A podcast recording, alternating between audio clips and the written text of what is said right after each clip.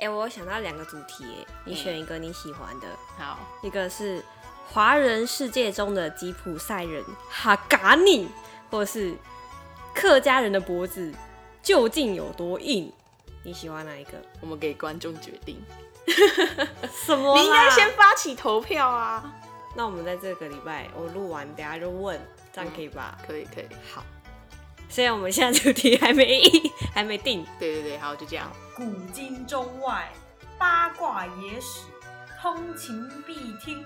史乱中企业股份有限公司。欢迎来到史万中企业股份有限公司，我是姚丸。我是年年。我们的频道主要是在讲一些我们想讲的历史主题。对，那我们今天要聊的是，客家人的脖子究竟有多硬？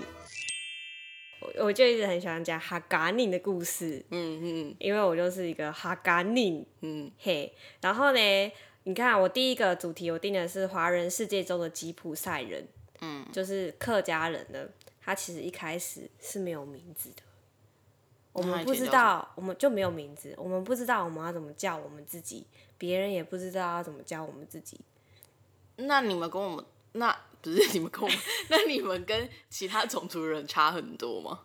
就是像比如说闽南人好了，会之所以会叫闽南人，闽就是福建的缩写，所以闽南人就是住在福建南部的一群人。我们会叫什么什么人什么人，都是以他出生的那个地名、那个族群的那个根源去取的。可是我、我们没有家，所以我们没有那个根源地。为什么你们没有家？我们就是一个北呃从中原来的一个北方民族，这五千多年来，中国一直因为战乱的关系不断迁徙的民族，所以我们没有一个根源地，所以会讲说？那为什么闽南人就有根源地？就是你们就是在闽南住在闽南的一群人啊，那你们为什么就不能住在北方不动？我们就是因为战乱关系，那为什么闽南没有因为战乱你们就住在东南边呢，就没事呗。哦，就比较乡下，没有人屌我们？没有，因为我们是来自北方的中原民族，那中原是一个汉族的一个华夏文明发源地，那那边也是有最多战乱的地方。然后每次都是因为各种不同的战乱，每个朝代都会有战乱的时候，然后就不断不断的南下，然后就四散到世界各地。因为我一直都以为说，呃，闽南人就是来自福建，然后客家人就来自广东，但其实不只是广东而已，像四川啊、广东、福建、江西都有客家人。就是不管是来自哪里的客家人，我们的语言都是一样的，都是用同一个方言。所以我们一开始没有名字，我们互相认对方就是靠那个语言去认。之所以会叫客家，就是因为我们没有家，我们是以别人的家为家，就是我们是客人，我们是一个外来的族群，哦所以叫做客家。哦，所以我就觉得说，天哪，我们就是华人世界中的吉普赛人哎，对啊，对，因为我们就是一个到处迁徙的民族。嗯，那我们不是说客家人跟客家人相认，就是以我们的那个语言对啊，去认嘛，所以客家话对我们来说是一个非常重要的语言。那你怎么没有学好？哦，这我就必须要讲一下，就是客家话对客家人来说是非常重要的，所以曾经有留下一句话叫做“宁卖祖宗田，莫忘祖宗言”。因为如果你不会讲客家话，那你跟人家说你是客家人，就人家可能就会嗯。那客家话呢？因为我们说我们是来自中原的民族嘛，所以客家话其实非常的古老，它保留很多古老的中原的方言。中国的历史不是很长久嘛，五千多年来，所以每换一个朝代，那它的官方语言就会换，换换换换换到后来中华民国成立的时候，就定地说，那官方语言是北京话，所以我们现在才讲北京话。哦，我们这是北京话对啊，哦。那客家话是个很古老的话，那它可以追溯到其实以前魏晋唐朝的人讲的长安话，就是官话，其实就跟我们现在的客家话很像。哎、那你可以穿越到魏晋那个时候，所以如果我穿越过去的话，其实我听得懂一半，我是活得下来的。可是你不是又不会说，我只听我听得懂。你不是又说就是以前的语言比较像闽南语吗？对啊，闽南语也是蛮老的啦，不断的就是有北方的人一直到闽南区，所以他们的语言就是有互相的融合。所以你在唐代那个时候，其实你讲闽南语也是可以听得懂，但是客家话是更古老，就是你在魏晋之前也是通用。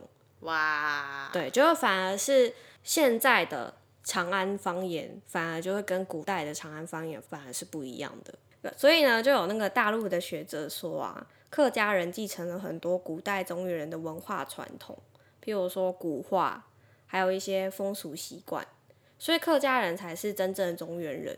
但是现在只能以少数族群的形式存在，就是不管是中国大陆或者是台湾，我们都算是比较少数的族群。那你知道为什么台湾的客家人比较少吗？就相比闽南人来说，过台湾海峡的时候都死掉了，不是哦，到台湾之后饿死了哦。不是那那一首歌是什么来的？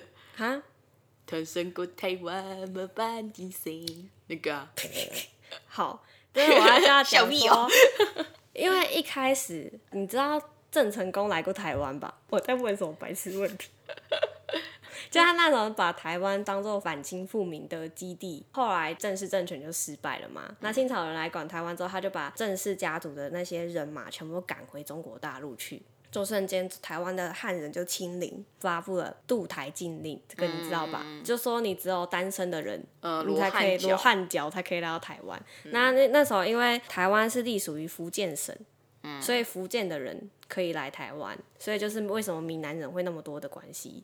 因为闽南人就是福建来的、啊，所以闽南人特别多。而且他那个渡台经验还有特别有个弹书，就说广东人不能来台湾，就是因为那个时候很多广东人都是协助郑成功一家的人，而且很多海盗倭寇都是广东人。后来是渡台禁令取消之后，客家人才来，所以客家人就比较少。嗯，对，就是因为这样关系。那为什么现在很多台湾的客家人不太会讲客家话？就是因为闽南人很多，就是一个闽南霸权，就是不管是你周遭的人听到的话，或者是媒体你听到的话，主流就是闽南语，所以渐渐的很多人都不会讲。嗯呃，客委会他们就有做出一个统计，就是说三十岁，像三十岁以下的台湾客家人，只有三成的人听得懂，但不到一成的人可以使用。嗯，所以就有人说，台湾客家话被认为是地球上衰弱最快的语言之一。比原住民语还快。对比原住民语还要快，因为原住民语就是现在大家有意识说要去保存，所以年轻的原住民他们会去刻意的去学，可是台湾没有，你说客语没有吧？对，客语没有，客语没有。哎、我还记得我小时候不是都会上一些什么母语乡土课吗？对啊，那这不都在上闽南语吗？对我就想要上客家话，而且想要母语课啊，不就是要上我自己的语言吗？应该从小就开始选修。对啊，那个时候一开始是有选修，我小学一年级的时候还有上到客家话课，可是我后来哦小学二年级之后就再也没有碰过客家话的课，我就跑去问老师说为什么没有客家话课，然后老师说呃因教为客语老师离职，没有，就说因为学校已经没有学校没有会讲客家话的老师，所以没有办法开客家话的课。他就说不然你去学闽南语好不好？然后我那时候超难过的，就想说我明明就不是闽南人，我为什么要学闽南话？然后老师就说啊，你学闽南语也不错啊，那以后你会也会遇到很多闽南人啊，你工作的时候很好用啊，真的是超级觉得很委屈、小悲哀的感觉。嗯，对，但是就是没有办法，就是我们的环境就是这个样子。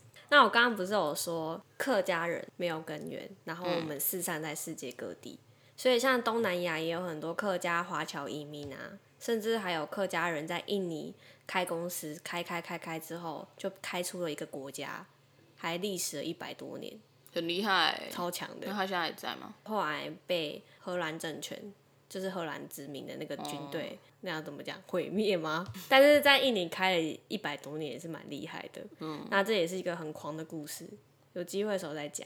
然后像南美洲有一个叫圭亚那的小国，因为客家人很多，所以客家话还是官方语言。哇哦，那就是我们讲客家人嘛，就一定会讲到一个客家精神，嗯，叫南港精神、应景精神，这你有听过吗？可能有啦，有听过，可是不知道那是到底什么精神。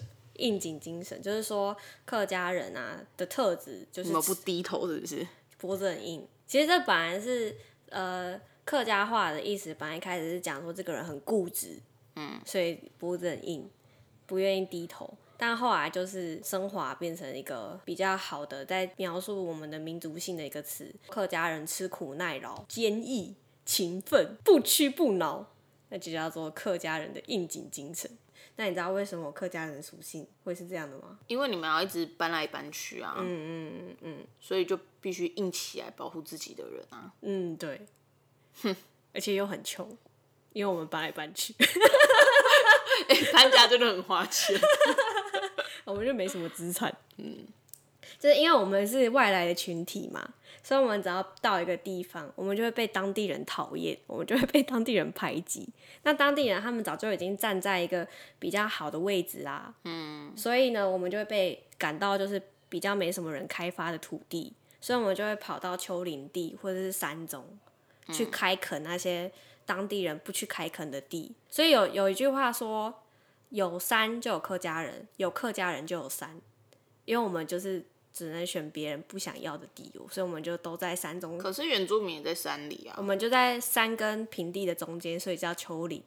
哦，然后呢，像比如说中国大陆的客家人呢，我们就是被福建跟广东那些的世家大族排挤，所以我们就到丘陵地嘛。那到丘陵地之后呢，因为我们就跟我们刚好在正中，我们刚好在中间，所以要跟那边的少数族群，少数族族群是更深入的地方嘛。嗯。那边蛮多少数族群叫百越人，我们就会有一些比较多的交流，到最后就会有通婚。那我们通婚之后就混血嘛，就那个血统，也导致风俗习惯就会跟一般汉人不太一样。像譬如说客家人，你看我们刚刚不是说，因为我们不断迁徙，所以我们其实没什么钱。我们虽然也是汉人，我们的女生没有办法像一般的汉人女生一样缠足，我们就很穷。女生像当男生养一样，我们不缠足的，所以我们的脚很大，我们知道跟男生一样一起做劳动工作的，所以这些跟一般汉人的那个风俗习惯不一样，所以又导致我们就更被歧视。嗯，以前古时候客家女性真的是超级厉害又很辛苦诶、很女汉子。因为我对，因为我刚刚不是有说他们女生当男生养，就是女生要做跟男生一样一起去做那些劳动，就是夏天啊什么什么的。可是他们女生的工作，他们一个也都不能落，家事全部都是他们，然后侍奉公婆也是他们，养小孩也是他们，种田也是他们。有些客家女子，她们要抛头露面出去做一些买卖，也是他们。通常那个什么种田跟买卖那种场都是男生工作，而且呢，你们只差不能自己锻炼生殖。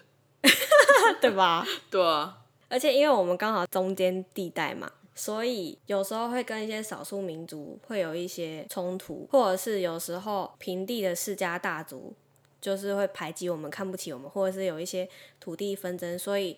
不只是在台湾，就其实早就在中国大陆的时候，广东、福建那边就会有很多械斗的习惯，所以客家人就是有很多实战经验，所以就很会打。不管是打百越人还是打那个世家大族都很会打，而且刚好我们就住在山中，山中就有很多猛兽，有的时候也有很多山贼，所以不管是男生还是女生都要保护自己，所以我们就是一个很凶猛强悍的族群，加上我们有混到一些白越人的血统，个性就比较强悍一点。后来到台湾也是这个样子，而且我们就知道说，只有客家人造我们自己，所以我们向心力很强，是非常团结的一个族群。我不知道为什么突然想要苗栗国。没错，就是苗栗国非常排外，就是一直到现在都还有这种精神，这是可以理解的吧？而且宗族观念很强，因为我们不知道我们的根源地在哪，但是我们不能忘记我们的祖先是谁，然后祖先传承下来的一切东西。说真的，就是其实客家人比较重男轻女，像族谱的话，只有男生会列上去。那那个男生的老婆呢？你有生男生的话，你就列上去；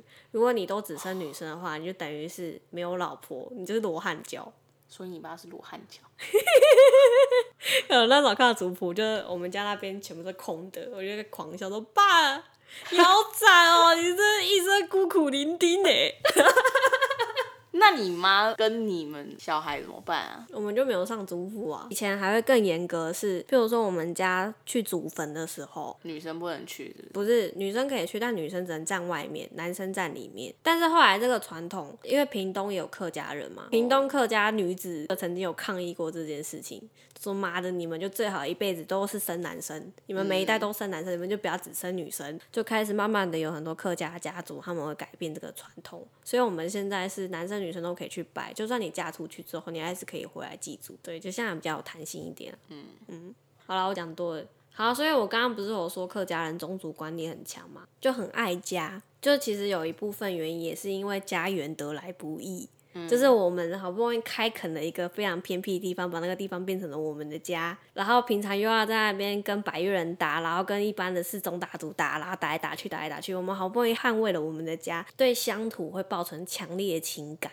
所以只要谁要来抢走我们的家，那就是出去打。对家乡的那种爱，后来就会慢慢的扩散到就是对国家的那种爱国的心情。所以呢，你只要看到国家发生国难的时候，你一定会看到客家人的影子。像譬如说南宋元朝的军队要去灭宋朝，就有人记载说，兵士至梅州而大振，男执干戈，女冠甲裳，举足复义。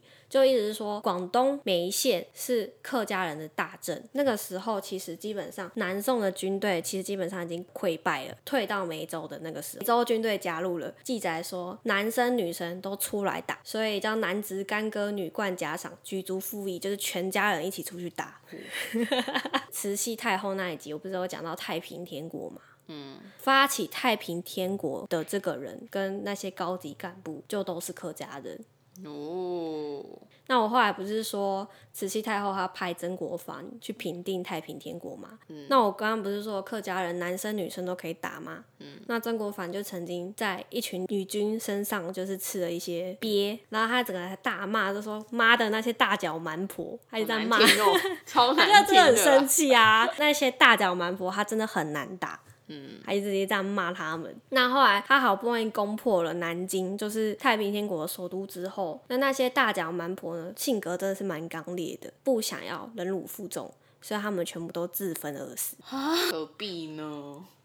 那到后来就是清朝准备要灭亡了嘛，嗯，那个时候孙中山建立中华民国嘛，发起革命嘛，所以他在日本就创造一个同盟会这个组织，组织呢有百分之四十六都是客家人，黄花岗七十二烈士超过半数都是客家人，而且他们都是大概十几岁、二十出头的那种非常有为的那种年轻人。后来讲到中日战争，规模最大、最惨烈的一场战役叫淞沪会战，就是日本人从上海登陆。那个时候，其实日本人他们是有一个计划，他们计划是三个月灭掉中国，但是有一支军队就毁掉了他们这个计划。那支军队叫做妖拐陆军，总共人马只有四万，他那时候打七万日军，血战三十三天，可是让日军四度换了他们的统帅。他们本来是说三个月要灭华的嘛，就他们第一个月就卡在上海卡很久，就想说怎么回事，瞬间妖怪陆军整个在整个全中国声名大噪，然后大家就想说哇，妖怪陆军是怎么回事？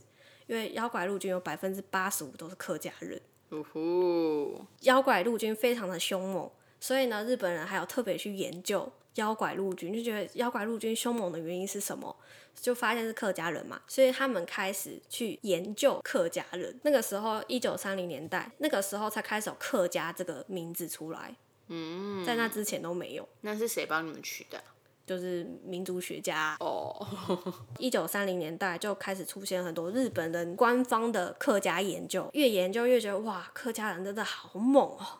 就有带着一种敬畏又欣赏又有点害怕的那种心情，还有出现了一些文学作品在歌 颂客家人，哎、这也是我最近才知道的，不然我之前都不知道哦，原来还有这么一回事哦。就反而是我我们这些华人还不是很清楚对，啊，这是蛮神奇的一件事。好啦，我那我刚刚讲的都是在中国的客家人嘛，那在台湾的客家人又有什么作为呢？号称亚洲第一强的北洋军队就被日本这个小国打败，所以签订马关条约嘛。那其实这整件事情跟台湾一点关系都没有，但台湾却被割让了。就瞬间有一种好像我们的国家不要我们了弃民的感觉，那好像只能我们自己去保护我们自己，所以才开始有一系列的抗日的活动。所以那个时候就发起一个战争，就是甲午战争的隔年，所以叫乙未战争。乙未战争呢，它也是台湾史上最大一场战争。这个战争呢，后来有改编成电影，叫做《一八九五》。嗯，有兴趣的话，你可以在 YouTube 上看。哈嘎天丝台我把正版放在 YouTube 上，嗯，那个还蛮好看的。主演主角呢，就是我们的温升豪跟杨锦华，哦，他们全程都讲客家话，超好厉害的，哦真的。而且你看那个一八九五话，你会觉得蛮特别的是，然后你会觉得，诶，那个时代的客家女性怎么头发很特别，就长得跟我们平常看到古装剧的发型很不一样。就是绑辫子嘛，不是不是不是然后盘起，不是不是不就是是这样。他们的发型其实有啊，点会戴像，头笠，然后花布，不是不是不是茶那种茶茶姑娘的造型。，no no no no no，就是客家那个时代客家女性，她们的发型是有一点像日本古时候的那个女生的发型。我后来知道说，哦，原来是因为我们就是遵从古代的那个发型，唐朝，因为那个日本的那个发型是从唐朝那个时候学去的发型，所以那时候是唐代那个时候的发型，然后客家女性就一直保留着那个发型，一直到那个时候。所以我们那个时候的发型就是跟日本的有点像，我觉得蛮神奇的。嗯那那一场战争呢，主要的军力其实就是客家人。我觉得这场战争也是蛮特别的，因为以前的那种国际之间的战争都是国家对国家，就是是政府说我们要出兵打仗，我们要防守，那都是国家发号施令。可是乙未战争很特别的是。最主要的都是基层最下层的那些人民出来反抗，不是以政府为号召。为什么会这样讲？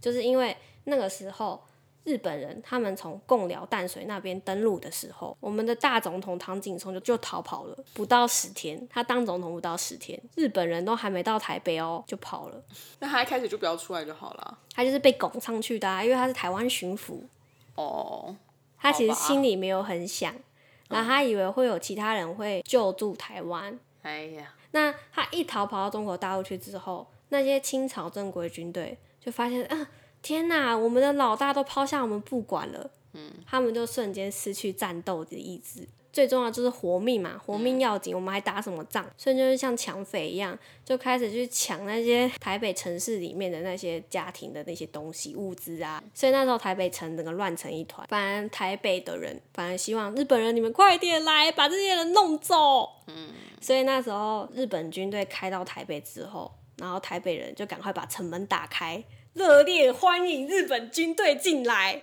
嗯，赶快把那些匪兵处理掉。很多人就是他们旗子上面还会赶快拿一个白布啊，然后后画个圆圈圈圈没错，然后就在那边摇旗呐喊，就说欢迎，得得得，欢迎，得得得，然后就是整个竭诚欢迎日军进来。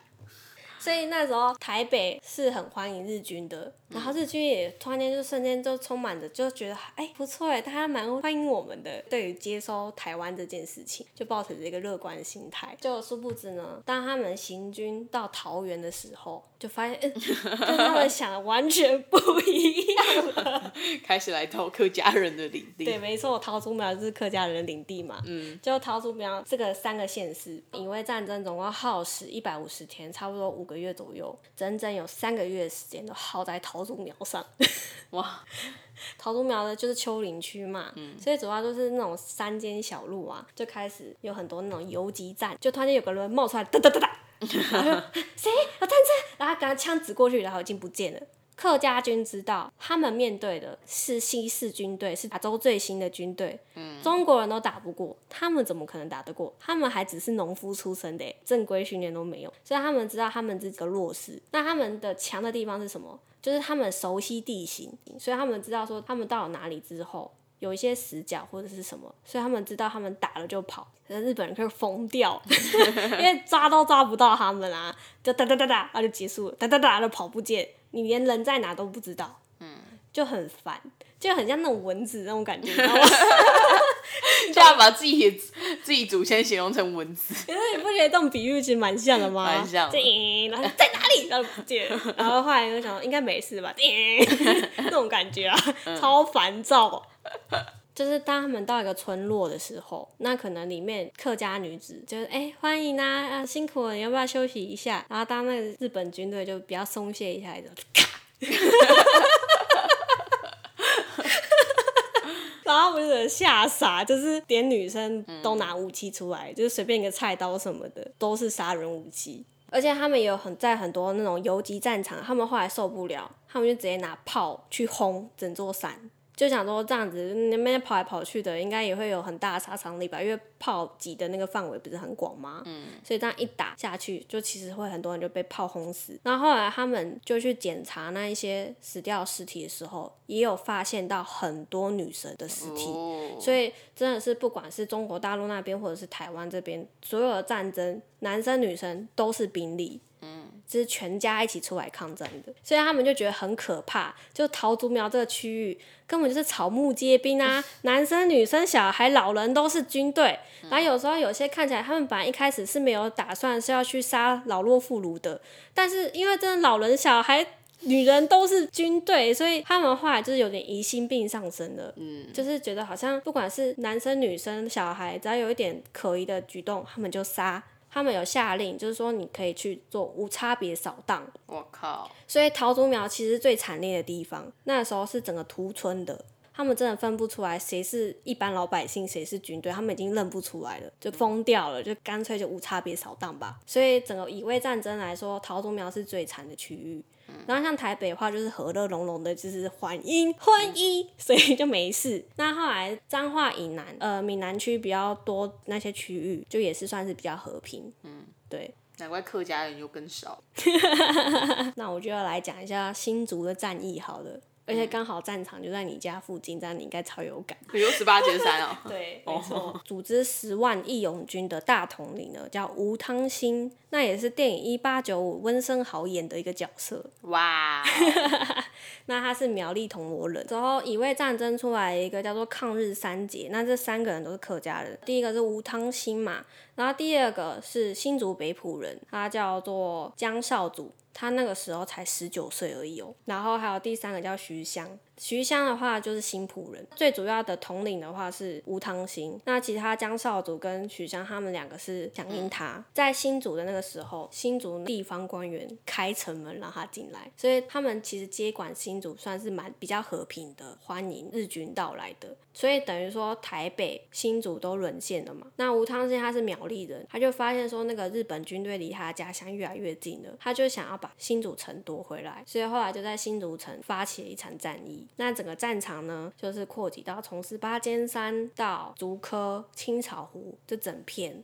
都是战场。你知道北浦有一个叫做金广福公馆吗？它是现在一级古迹。金广福公馆就是，嗯，它是第一批来新竹这个地方丘陵地开垦的会馆。江少祖他就是金广福公馆的后裔，所以他们家算蛮有钱的。因为他们就是第一代开垦。那金广福公馆那时候就是江少族他的一个抗日的根据地，就就是他家嘛。嗯，所以他们就是在那边去守备。后来在十八尖山那里防守。竹科金山寺它也是一个防守的地方，弹粮区。金山寺现在还留有那个抗战的时候的弹孔。哇，有没有这样讲？好像也很有亲切感。然后那个时候，吴汤兴他被日军整个包围，然后在十八尖山的江少祖为了要救吴汤兴，所以就在十八尖山上就是用炮兵去轰那个东门城跟火车站，去分散日军的注意力。就是因为他从十八尖山那边轰嘛，所以日军就立刻知道有人守在十八尖山，就开始往十八尖山这个方向打。那时候总共有三百到五百多人。那叫做敢死队，自称叫敢自营，就是敢人所不敢，为人所不为，这是他们那个军队的宗旨。然后后来被炮兵轰打到之后，他们全部都退到那个新竹公园那个地方，之后只剩下六十人左右吧，包括江少祖全部抓起来。那江少祖是带头的，那日军就开始说江少祖谁是江少祖，谁是江少祖，因为要把头杀掉。然后每个抓起来说你是江少祖吗？谁是江少祖？然后谁会承认？每个人都不承认，也没有人指认。我不认识江少祖，只要有人说我不认识，那个就立刻直接杀掉，就一个个杀，一个个杀。说你认识吗？江少祖是谁？没有人指认，就一个个杀，一个个杀。后来有一个江少祖的家仆就出来就说我是江少祖，然后就冒名顶替他的主人，然后就被杀掉。天哪！后来江少主被抓起来，被抓到监狱里面去，他没有办法去接受这件事情，他没办法忍辱负重，所以他后来在监狱中，就是用他的血在墙壁上写下五句绝命诗之后，他就自杀了。然后那个时候啊，战场是从十八尖山、青草湖，然后到竹科吗？然后金山寺那边是淡良区嘛。那其实竹科里面有一座山叫五步窟山，它是新竹市最高的一座山。哦，这个名字听起来很可怕吧？五步就是走五步的那个五步嘛，就哭的山。那为什么会叫这个名字？因为山很高很难爬。不是，不是，是，因为五步窟山，它也是抗日那个时候的古战场。那时候死掉客家人太多了，前去认识的家人，你走五步，你就会听到哭声，所以叫做五步哭山。所以现在都已经很少人知道这个地方。好啦，这就是新竹的战役。有没有觉得，诶、你家就是战场正中心哦？所以晚上会有很多那种客家农民 的鬼魂吗？是没有吧？整个乙未战争呢，最大的一场战役，跟你也有一点地缘关系呀、就是在彰化八卦山，哦，是整个乙未战争的高潮点，最大的战役。因为那时候总共是三军汇集，因为后来新竹沦陷了，然后江少祖死掉了。吴汤兴呢，跟徐襄呢，就带剩下的军队支援，然后这个南下。那那个时候八卦山有两支军队，就是吴汤兴的新苗军跟黑旗军一起在那边汇集日本军队。但其实呃吴汤兴的新苗军才是主力的战力，哦，他明明是从北往下打，然后八卦山就有一个一支黑旗军，却是新苗军主在打。当初甲午战争，如果怕客家军队去打，可能就赢了耶。不一定吧。然后那时候那一场战役，七万个日军对义勇军总共才七千人而已，真的是以卵击石哎、这光那个数字就觉得说，你干嘛还要打？你就投降吧。真的是觉得你为什么要打、啊？就从彰化市中心一路打打打啦，节节败退，然后之后就守在八卦山那一场战役呢，吴汤兴跟徐香都死在八卦山上，他们就死守八卦山。可是后来还是被日军攻破了。后来打完八卦山之后，日军南下就一路就很顺利，就是闽南那个区域蛮好打的。其实基本上也没什么在反抗，因为闽南人那时候比较多商人，他们其实对土地没有那么多的感情吧，花一个月之间就到台南去了。那那时候刘永福已经逃跑了，所以黑旗军跟一些清朝派来的军队也是立刻就溃散。而且那时候从彰化到台南的那个时候，他们早就已经瞄准哪边有客家村，知道目标在哪里，很顺利的就打进台南。那整个一百五十天的乙未战争就这样落幕了。那到后来，我刚刚不是有说八卦山它是最大一场战役吗？后来到一九六五年，就是民国五十四年那个时候，有一群人在八卦山发现了总共六百七十九具的抗日烈士的遗骸。隔很久哎。对，隔很久，他们就在八卦山就盖了一个抗日烈士纪念碑公园。新竹公园不是也有吗？对啊，对啊，就是基地。对啊，江兆子就是在那边被抓的。后来有很多乙未战争资料都是从日本那边来的，但那时候就还有留下日本人写的资料。他说那个时候他们抓了大概一百多个当地的民兵，各种审问，他们都不讲话，而且甚至还有那种绝食到死掉的那一种，不投降也不讲话，就算再怎么威吓啊，他们就是不合作。然后因为言语不通嘛，所以他们后来就拿刀架在他们脖子上，就是想要威胁他们。结果他们的反应是，每一个都是把脖子伸出来，就说你要杀就杀、啊，你要砍就砍，甚至就抓了很多女生哦。被抓了之后，就是不服不从，一些女生就说，如果你要杀我，那你就砍我的头啊，就很多种资料。我真的觉得很勇猛哎，那就是乙未战争，就是这样喽。但大家对客家人有不同的认识，真的，但是现在客家人还是很温和可和蔼的啦，没有像以前一样啦。现在的人应该都还蛮温和可爱的吧？对，只能说就是我们以前的祖先就是有那个强悍的基因在，也许发生了什么，我们的血液会突然间奔腾起来吧，也不一定，我也不知道。好啦，那我们今天的故事就到这里喽。那欢迎订阅我们的频道，喜欢我们的话要给我们五星评价。那我们每周四早上十点更新，每周日晚上十点跟每周一早上十点会再更新一个睡前故事的单元，就是这样喽，拜拜。拜拜。